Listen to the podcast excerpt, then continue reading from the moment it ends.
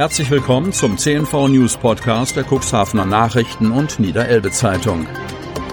In einer täglichen Zusammenfassung erhalten Sie von Montag bis Samstag die wichtigsten Nachrichten in einem kompakten Format von sechs bis acht Minuten Länge. Am Mikrofon Dieter Bügel. Freitag, 28. Mai 2021. Corona. Zweiter Tag in Folge unter 10. Kreis Cuxhaven. Der Landkreis Cuxhaven meldet auch am Donnerstag keine Neuinfektion mit dem Coronavirus. Die Quote ist weiter gesunken.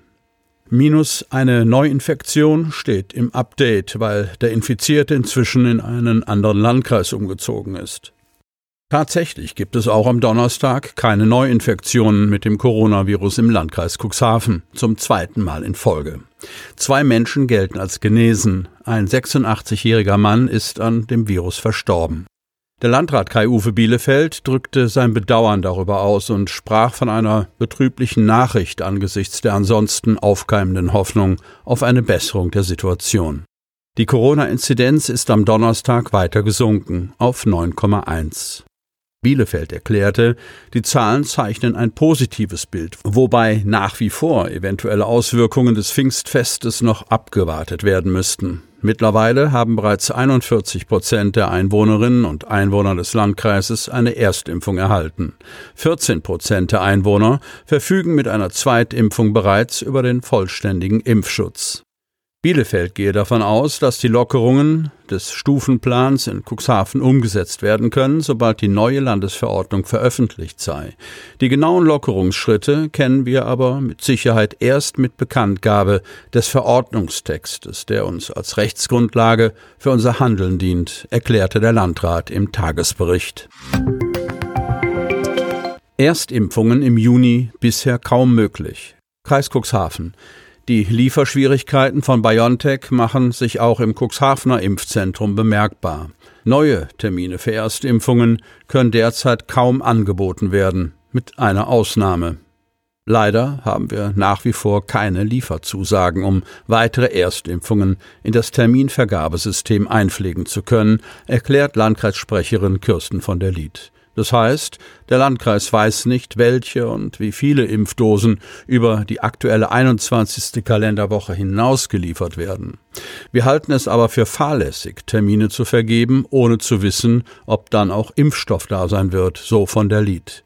Die Entscheidung des Landes, den Corona-Impfstoff von AstraZeneca nur noch in dieser Woche für Erstimpfungen anzubieten, trage dazu bei, dass in der nächsten Woche kaum noch Ersttermine vergeben werden könnten. Zunächst soll der Impfstoff für die jetzt fälligen Zweitimpfungen genutzt werden.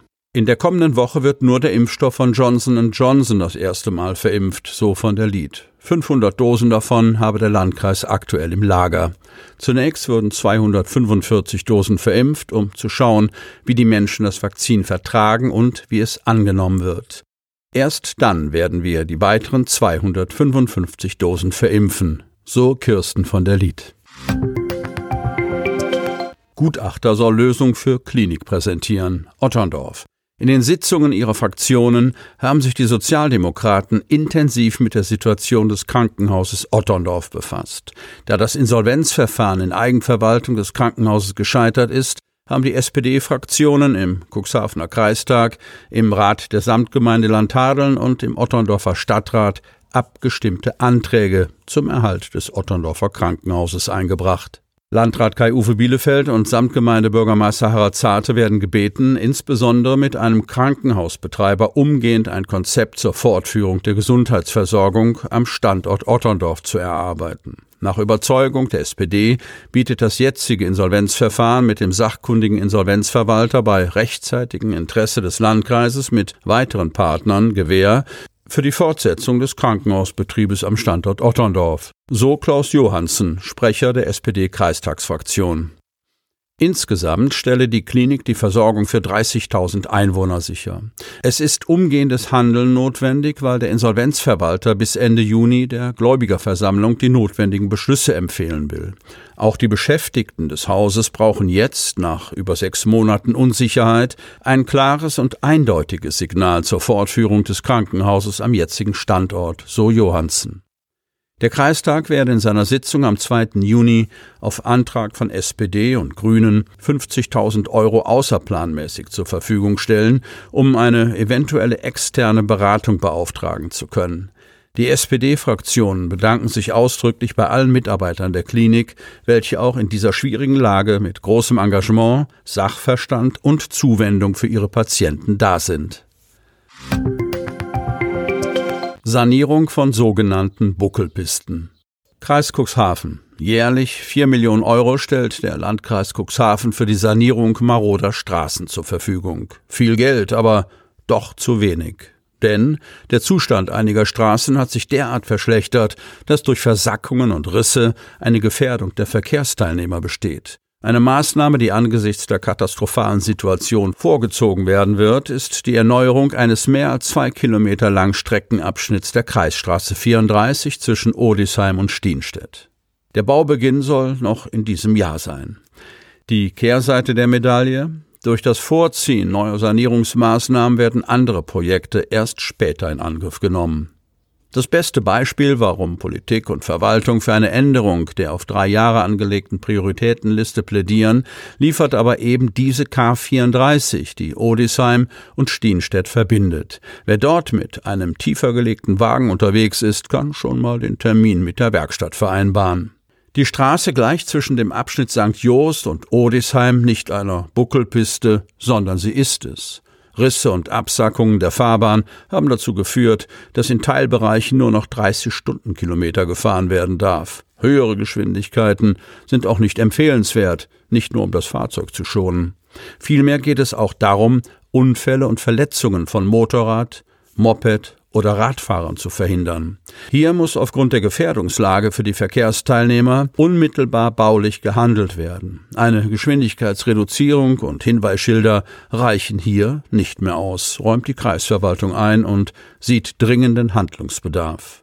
Die Verwaltung und die Politik hatten sich auf eine drei Jahre umfassende Prioritätenliste geeinigt, bei der pro Jahr vier Millionen Euro für die Instandsetzung von Kreisstraßen, Radwegen und Brücken investiert werden können. Die aktuelle Liste umfasst den Zeitraum von 2020 bis 2022. Jetzt ist also Halbzeit und die Verwaltung verschiebt angesichts der schweren Fälle die Reihung in der Prioritätenliste. Das heißt, einzelne Maßnahmen, die bislang bis 2022 geplant waren, werden zum Teil auf einen späteren Zeitpunkt verschoben. Insbesondere die Kreisstraßen, die sich auf einem moorigen Untergrund befinden, müssten dringend in Angriff genommen werden. Und das sei nicht aus der Portokasse zu finanzieren. Neben der K34 handele es sich um drei weitere Maßnahmen im Südkreis, die in diesem Jahr noch angepackt werden sollen. Das Problem, da die Kosten für die Sanierung der K34 und der drei weiteren Maßnahmen sehr kostenintensiv ist, bleibe kaum mehr Raum für andere Projekte angesichts des gedeckelten Gesamtbudgets. Das Problem haben jetzt möglicherweise die Politiker. Sie müssen der Bevölkerung in den Regionen, deren Kreisstraßen später saniert werden, dies auch mitteilen. Klaus Seebeck, CDU-Flögeln, rief seine Kolleginnen und Kollegen dazu auf, dies in der Bevölkerung offensiv zu kommunizieren und Hintergründe zu erläutern. Wir müssen nun mal an die Straßen ran, die den größten Sanierungsbedarf haben, so Seebeck. Sie möchten noch tiefer in die Themen aus Ihrer Region eintauchen?